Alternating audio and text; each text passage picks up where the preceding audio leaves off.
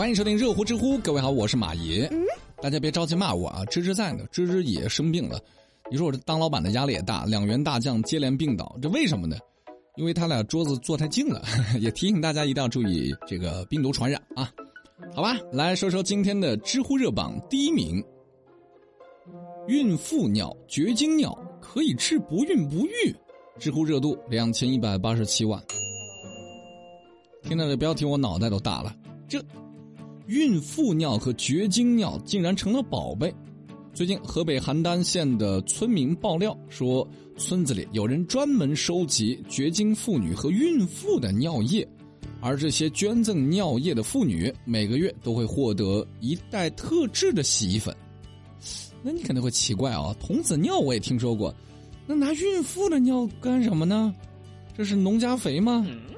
不是，这家公司收集孕妇和绝经妇女的尿液，是为了提取尿液当中的活性成分，用于治疗不孕不育和脑中风。据说这家公司已经达到日加工尿液两百多吨。哎呀，根据我浅薄的医学知识，不孕不育不仅有女性的问题，还有男性的问题呀。想要解决这个问题，除了要当事人增强体质，针对检查结果做出相应的治疗之外呢，目前没有万能的药物。而河北这家公司宣称了，我们收集这个孕妇尿、绝经尿，经过萃取，会成为治疗不孕不育病的基础原材料。再造生命奇迹。实话实说，我不学医啊，我担心我的揣测有问题，于是专门查阅了一下相关资料。北京协和医院有位专家说了，相关医疗书籍上确实有记载，这个溶促性素以及尿促性素分别能从孕妇和绝经后的女性尿液当中提取出来。从理论上讲，从尿液里提取这些成分。都是合理的，也确实可以用于不孕不育、黄体功能不足、性腺功能衰退等一些问题。但是呢，在具体操作当中是有一定风险的。我不是医生啊，所以这个事儿我没有办法做出一个最终的判定啊，到底是真是伪。但是我给大家的建议就是呢，这种偏方秘方最好不要碰。如果遇到这种不孕不育的问题怎么办？去医院。其实这个事儿不丢人啊。最新的调查报告，全国每八对夫妻当中有一对就会遇到这种不孕不育的问题。但现在呢，这个科技医疗比较发达，只要你去做相关的检查，治疗应该问题不大。知乎热榜第二名，面试通过之后没有入职，但是女子的简历被人力资源部门晒朋友圈报复，知乎热度一千三百八十六万。各位，你琢磨琢磨啊，刷朋友圈呢，美滋滋的吃着火锅，刷着朋友圈，结果刷到自己的简历，咋回事呢？郭女士到杭州某公司应聘，应聘成功之后呢，人事通知她三月十六号到公司入职，但是郭女士觉得，哎呀，最近刚好老家拆迁比较忙，来回跑比较辛苦，就和公司人事部的陈经理说了，说我就不去上班了。这个陈经理呢，听了之后非常气。我们这是急招的岗位，你怎么一点诚信都没有呢？郭女士觉得呢，这事儿可能就过了，是不是？毕竟我们家拆迁呢，我也没空去搭理这个事儿。谁知道没过几天，刷朋友圈的时候，发现陈经理把他的个人简历和聊天记录都挂在朋友圈，还配文字说：“这种人，各位同行，你们敢用吗？”这事儿就闹大了呀。郭女士一琢磨，你这不是侵犯我隐私吗？就联系记者找到了陈经理。陈经理呢也觉得这么做不合适，当场删除了朋友圈。不过陈经理表示了，说他那么做也是有原因的。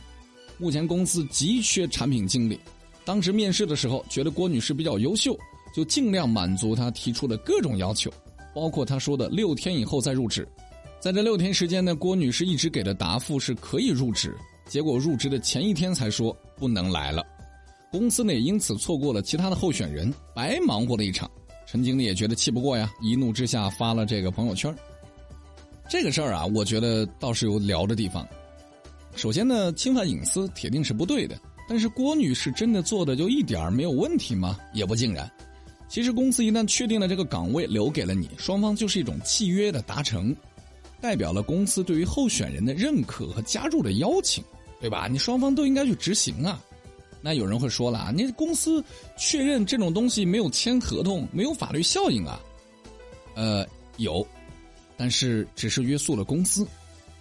啥意思呢？就比如说我招了一个人，我给对方说啊，六天之后你可以来上班签合同了。但是六天当中呢，我把对方又辞退了，选了一个更合适的，那怎么办？我还要给这个人赔偿呢。其实这种不对等的关系我能理解，主要是为了保护弱者。相比之下，公司是一个团体，它的抗压能力会强一些。但是问题又来了，法律都这么去保护你了，结果你自己不当回事儿，接了这份邀约，然后临时有事儿你又不去了。你可以给公司的人提前说嘛，说清楚嘛。怎么能够一个急招岗位六天后上班，到第五天你说我去不了了？所以这一类型的事件将会导致公司用人单位和个体之间会有很多的矛盾。那以后公司的人力资源部门招人的时候可能会引以为戒，对很多求职员工会更加的苛刻一些。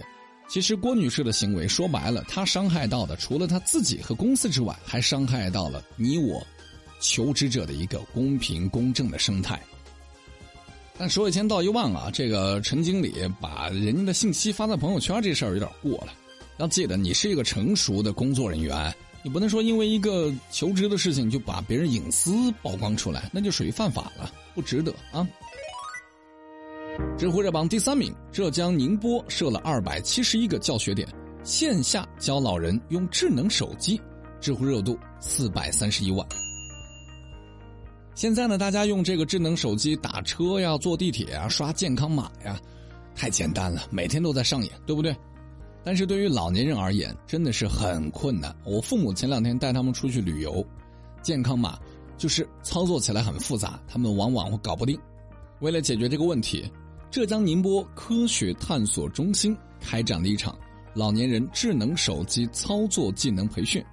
在课堂上呢，都是老年人相互去沟通啊、交流啊，氛围特别好。